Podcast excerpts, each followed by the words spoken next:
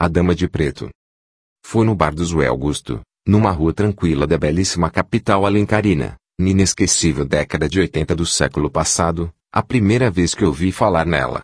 Confesso que fiquei um pouco curioso a respeito dos fatos narrados, sussurrados a meia voz, por um conhecido que estava aboletado à nossa mesa, sorvendo, de graça, algumas loiras geladas, muito embora eu não fosse tão cético para acreditar em toda aquela misteriosa cantilena. Chamava-se Inocência Fontane Bleal, viúva de seus quarenta e poucos anos, de corpo de carne farta e macia, da cor de leite mugido, ainda com muito tutano para dar caldo, de uma beleza exótica, charmosa e exalando sensualidade por todos os poros. Portanto, convenhamos, não era algo de se jogar fora, de descartar-se à toa, porque, além desses requintados predicados, ela era uma mulher bastante rica.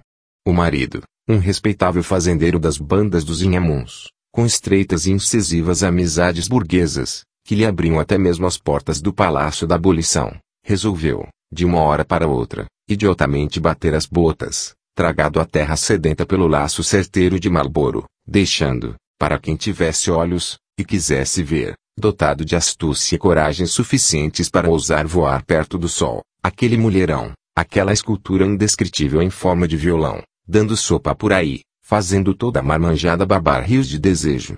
Respeitando de forma meramente protocolar o falecimento do dito cujo, sem demonstrar, entretanto, tristeza ou qualquer sinal de pesar pelo infausto ocorrido, interessada muito mais em cifras, tentando passar um rápido verniz naquela incômoda situação, adotou, por algum tempo, luto completo, para calar de vez certas vozes que se levantavam austeras e caluniosas. Assim, passou a se vestir de preto, dos pés à cabeça, inclusive suas roupas de baixo, que cobriam suas generosas curvas e guardavam calmamente os seus segredos mais íntimos, seguiam, sem saber por que, esse mesmo padrão de cores maecida dos vestidos. No fundo, tudo isso era coisa para inglês ver.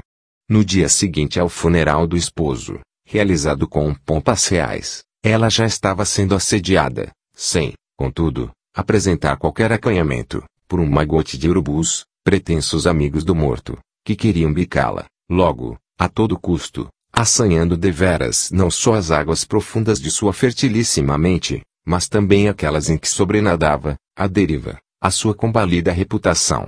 No final do segundo mês, cansada daquelas roupas pesadas, e de dissimular o voraz apetite sexual que lhe devorava a alma inquieta, revelando-se, por inteiro, nos olhos que rolavam, loucos, pelas pálidas órbitas, deixou-se capitular as investidas libidinosas do contador romano Cascadura, insaciável e sórdido poltrão, que, naquela memorável noite morna de abril, fê-la contar estrelas até alta madrugada, ajudando-a, doravante, a dormir o sono dos justos, mesmo que ela jamais houvesse pertencido à classe das pessoas de bem.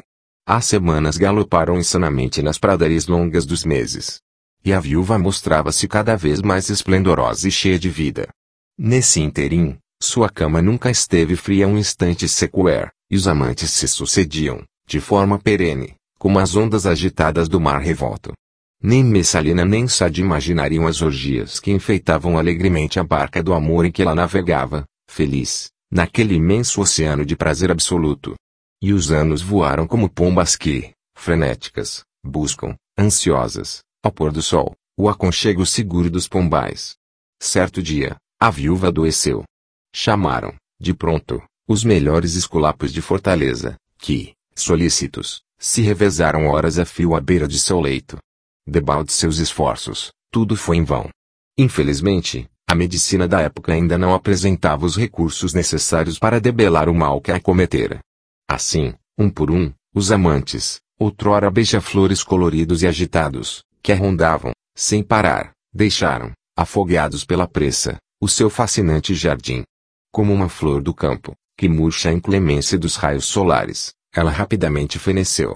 Agora, não era nem a sombra do que fora antigamente. Com a proximidade do fim, pediu que chamassem um padre, pois queria aliviar, um tantinho assim que fosse, o peso descomunal da consciência que lhe esmagava o espírito angustiado.